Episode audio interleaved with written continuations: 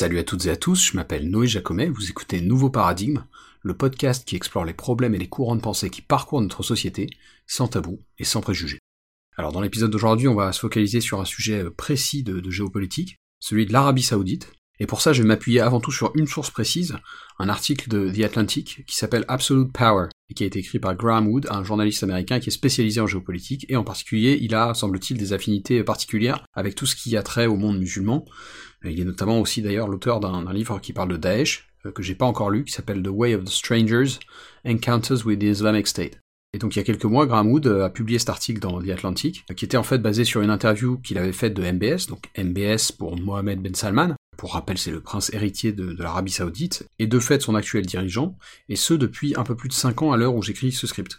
Et donc en fait c'est surtout de MBS qu'on va parler dans l'épisode d'aujourd'hui, même si je vais aussi vous faire un petit récap historique plus général, parce que eh bien son règne, même si techniquement il n'est pas encore euh, roi, euh, mais donc son règne a changé pas mal de choses en Arabie, et c'est vraiment un sujet euh, intéressant je trouve. Donc pour en revenir à l'interview de MBS par Graham Wood, bah, elle est assez exceptionnelle puisque avant de donner celle-ci, ça faisait en fait des années que MBS n'était pas apparu dans des médias occidentaux, et ce pour une raison simple. Au-delà de la pandémie de Covid-19, c'est qu'en fait il faisait un peu profil bas depuis la tristement célèbre disparition de Jamal Khashoggi, je mets disparition entre guillemets, hein, euh, donc vous vous souvenez sans doute de Jamal Khashoggi, c'était un, journaliste saoudien qui a été pendant des années très proche du pouvoir, mais qui, à partir de 2017, a commencé à prendre des positions assez critiques vis-à-vis de MBS et du roi Salman, donc le père de MBS. Et suite à ça, Khashoggi avait euh, senti le besoin, on va dire, de, s'exiler. Et vous vous souvenez de la fin de l'histoire, puisque en, fin d'année 2018, en octobre je crois, on a vu Khashoggi entrer euh, dans le bâtiment du consulat saoudien à Istanbul, et il en est jamais ressorti. Ce qui a provoqué une vague d'indignation euh, au moins au sein des pays occidentaux, parce que bah, chez nous ça n'arrive pas trop de désinguer un journaliste parce qu'il est un peu euh, critique du pouvoir. Euh, je dis pas que c'est jamais arrivé, hein, mais ça n'arrive plus trop, dirons-nous. En tout cas, suite à ça, MBS a pris ses distances avec la lumière des projecteurs, et donc cette interview pour The Atlantic, bah, c'était un petit événement. Enfin, avant de poursuivre sur la partie donc interview de l'article, il me semblait important de faire quelques rappels sur l'Arabie Saoudite, son histoire récente, sa culture, etc. Et la première chose qui m'a frappé, c'est un point assez marrant parce que peu de gens euh, se posent la question, mais la raison pour laquelle on appelle ce pays euh, l'Arabie saoudite, euh, eh bien c'est parce qu'il est régi par la famille souveraine, qui est la famille, ou plutôt la dynastie, Saoud. Alors si je vous apprends rien, vous allez trouver cette remarque un peu crétine ou inculte, mais moi j'avais jamais fait attention à ça en fait, et c'est d'ailleurs très particulier quand on y réfléchit, que les habitants de l'Arabie saoudite soient appelés saoudiens et saoudiennes. Je veux dire, c'est quand même spécial, c'est le nom de la dynastie je rappelle, hein. c'est comme si sous Louis XIV on avait décidé d'appeler les Français les Bourboniens. Euh, ça peut vous sembler être un détail sans importance, mais pour moi, le fait qu'on appelle les habitants de l'Arabie saoudiens, euh, bah, ça souligne bien l'influence et le pouvoir absolu des monarques arabes de la dynastie Saoud. Parce que oui, il faut pas s'y tromper, hein. En Europe, on est habitué aux monarchies parlementaires euh, qui sont quand même relativement démocratiques, mais la monarchie saoudienne, c'est pas du tout le même délire. Et on va y revenir. Toujours est-il donc que, depuis le début des années 30, et la reconquête de Riyad par le roi Abdelaziz, l'Arabie est redevenue saoudite. Je vous ai parlé de la dynastie Saoud, en vrai elle remonte plus loin qu'Abdelaziz, euh, alors je me rends compte qu'il y a pas mal de noms, donc je vais essayer de clarifier. Le roi Abdelaziz, c'est le grand-père de MBS, et donc le père du roi Salman. Je fais une rapide parenthèse là-dessus, mais il faut garder en tête que si techniquement c'est MBS qui dirige le pays depuis quelques années, je vous l'ai dit, le roi c'est encore son père Salman, euh, donc MBS sur le papier c'est un, prince héritier en fait. Mais il est peu probable qu'il n'accède pas au trône, visiblement. Donc pour faire très court sur l'histoire, la famille Saoud, elle remonte plus loin en fait, puisque le premier État saoudien, il a été établi au XVIIIe siècle par un ancêtre de tous les gars que je vous ai cités là, Mohamed Ben Saoud, à travers un pacte avec un théologien, Mohamed Ben Abdel Wahhab. Et ce nom, entre parenthèses, est important aussi, parce que le wahhabisme, qui est cette doctrine musulmane sunnite fondamentaliste, bah ça vient de ce mec-là en fait. Donc comprendre cette première alliance fondatrice, ça permet de comprendre pourquoi l'Arabie Saoudite est ce qu'elle est aujourd'hui, la famille Saoud a longtemps dû composer avec le clergé wahhabite, parce que, eh bien, tout simplement, l'histoire du clan Saoud est liée à celle de Mohamed Ben Abdel Wahhab, qui est donc fondateur du wahhabisme. Je vous mettrai des liens en description sur YouTube si vous voulez vous renseigner un peu sur ça, mais donc voilà en gros pour le topo euh, sur l'Arabie du, du 18e siècle, et c'est un peu bateau à dire, mais vous allez voir que ça a des ramifications dans le présent. Et juste au passage, je vous mettrai aussi des liens sur YouTube si vous voulez voir un peu euh, l'arbre généalogique de la famille Saoud, etc., qui a été roi à quel moment, parce qu'ils sont beaucoup partagés le pouvoir. Bref, maintenant que j'ai exposé ces quelques bases, on va enchaîner sur l'article de, Wood. Et en réalité, du coup, comme je vous l'ai dit un peu plus tôt, dans l'épisode d'aujourd'hui, on va surtout parler de MBS et pas tant de son père ou de leur prédécesseur. Parce que MBS, c'est vraiment un agent du changement important pour l'Arabie Saoudite. Il a d'ailleurs un plan, Vision 2030, dont l'objectif premier est de diversifier l'économie du pays. Parce que je vous apprends rien, mais historiquement, l'Arabie c'est avant tout un État qui vit sur des rentes pétrolières. Hein. Euh, et donc MBS veut sortir de ça. Mais en vrai, ce plan, il va beaucoup plus loin que ça. Il y a aussi tout un tas de réformes culturelles qui sont visées, et plus largement, je pense que ce que MBS désire, c'est de faire de son pays autre chose que ce qu'elle a été jusque-là. Et ça, ça passe aussi par une mise à l'écart du traditionnalisme et du fondamentalisme religieux qui faisait loi jusque-là. Alors ne me faites pas dire ce que j'ai pas dit, hein. je pense pas que MBS soit nécessairement motivé par euh, sa grandeur d'âme, mais force est de constater que euh, les changements qu'il est en train d'opérer vont profondément transformer la société saoudienne. Là-dessus, je vous ai traduit un extrait de l'article de The Atlantic par Graham Wood, je cite, Même les détracteurs de MBS admettent qu'il a tiré le pays de sa léthargie économique et sociale. En 2016, il a dévoilé un plan, connu sous le nom de Vision 2030, visant à transformer profondément l'Arabie saoudite. Autrefois l'une des nations les plus étranges au monde, on pourrait aujourd'hui presque la qualifier de normale. Le pays est désormais ouvert aux touristes et aux investisseurs, et permet à ses citoyens de s'adonner à des activités récréatives ordinaires, et même à certains vices. Le prince héritier a par exemple légalisé les cinémas et les concerts, et a invité des artistes hip-hop de premier plan à se produire sur scène. Il a permis aux femmes de conduire et de s'habiller aussi librement qu'on le peut à Dubaï ou au royaume de Bahreïn, des lieux de débauche notoire, c'est bien connu. Euh, il a drastiquement limité le rôle du clergé réactionnaire et pratiquement supprimé la police religieuse. Il a même commencé à envisager des relations diplomatiques avec Israël. Mais il a également créé un climat de peur sans précédent dans l'histoire saoudienne. L'Arabie saoudite n'a jamais été un pays libre, mais même le plus oppressif des prédécesseurs de MBS, son oncle le roi Faisal, n'a jamais instauré une répression comparable à celle d'aujourd'hui, où l'on se met en danger dès lors qu'on critique le dirigeant, ou qu'on fait ne serait-ce qu'un léger compliment à ses ennemis. Les détracteurs de MBS, qui ne sont ni des fanatiques du régime ni des sympathisants d'Al-Qaïda, mais simplement des personnes qui font preuve d'un recul critique sur ces réformes, ont pris le chemin de l'exil. Certains craignent d'ailleurs que, si MBS parvient à ses fins, l'Arabie saoudite modernisée ne devienne pire encore que sous sa forme traditionnelle, et qu'elle opprime son peuple d'une manière qui aurait été impensable il y a de cela quelques décennies. Khalid al-Jabri, le fils en exil de l'un des plus éminents détracteurs de MBS, m'a prévenu que le pire était à venir.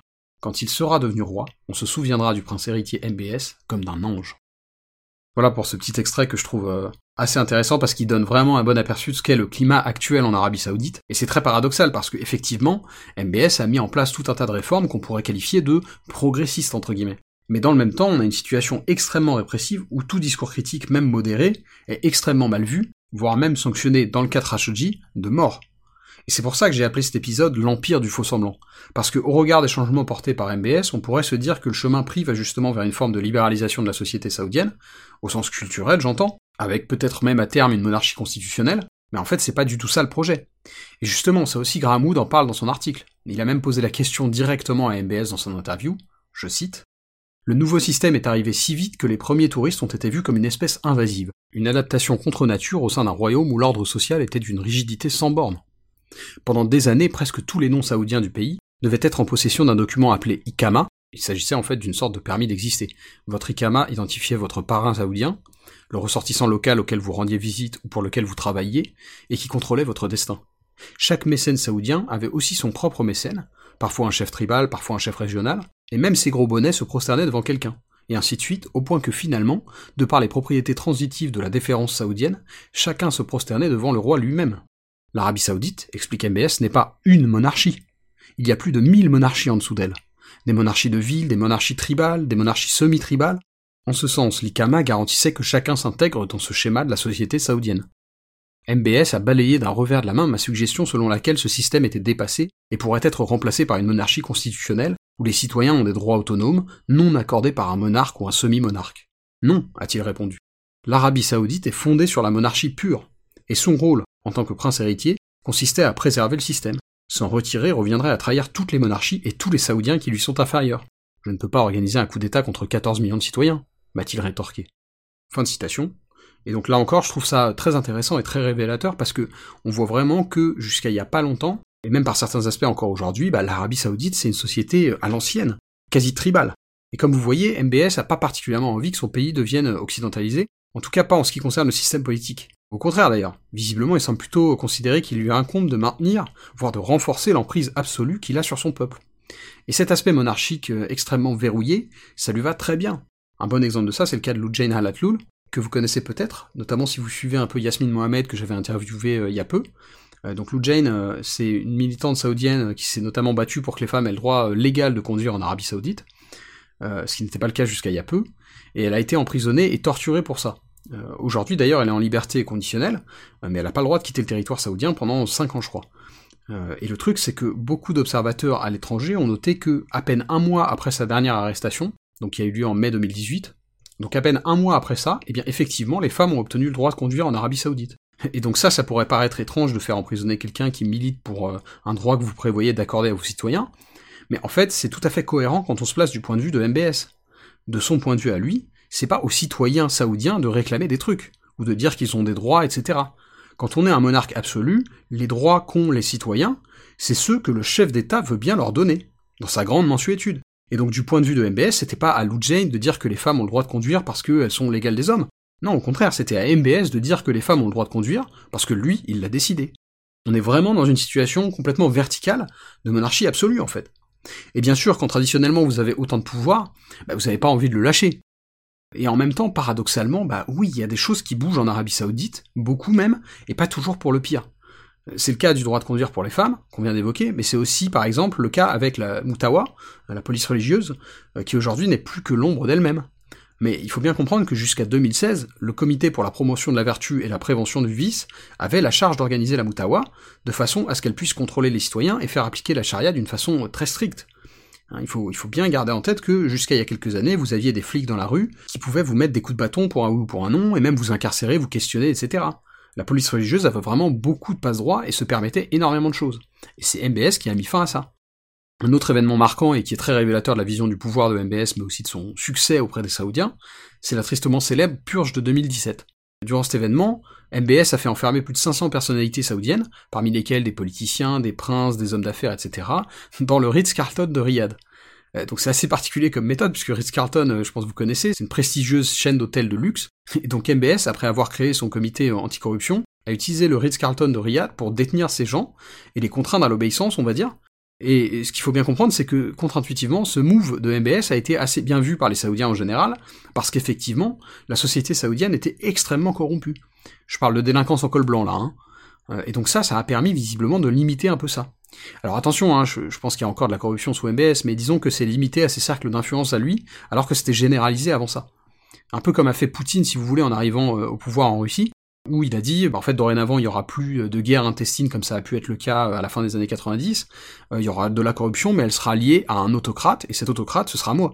Parce que pour en revenir à MBS, cette purge juridique Carlton, ça lui a aussi permis de complètement consolider son assise sur le pouvoir, d'abord en prenant le contrôle des différents organes de police et de sécurité du pays, mais aussi en mettant à l'écart ses rivaux, notamment les descendants du roi Abdallah, le prédécesseur et frère du roi Salman, et donc l'un des oncles de MBS. Donc c'était évidemment encore une fois un acte intéressé, mais il n'empêche que ça a, dans une certaine mesure, bénéficié au peuple saoudien. En tout cas, apparemment, c'est comme ça que cet événement est vu.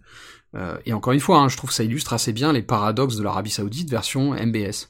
Voilà donc pour ce petit exposé euh, sur l'Arabie Saoudite actuelle.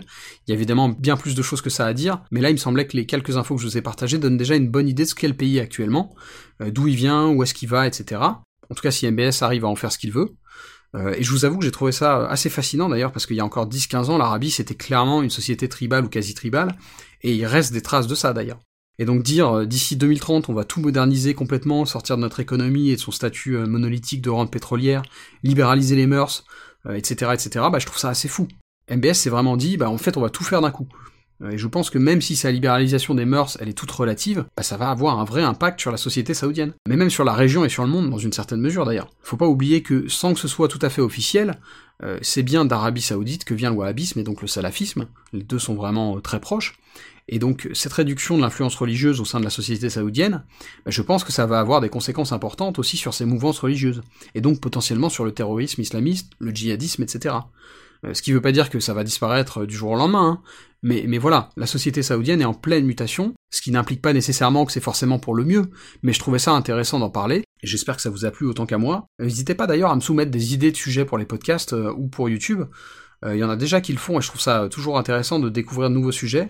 Euh, le mieux étant quand je peux interviewer quelqu'un qui maîtrise ça vraiment. Parce qu'il faut bien garder en tête que quand je fais des épisodes en solo comme ça, c'est par défaut, c'est parce que j'ai pas encore la plateforme pour inviter des gens plus compétents que moi pour parler de tel ou tel sujet mais typiquement les sujets que j'aborde, c'est des choses que j'ai vocation à explorer, et donc si vous en avez euh, à me suggérer, je suis euh, carrément preneur. Donc d'ici prochain épisode, prenez soin de vous, et à bientôt dans Nouveau Paradigme.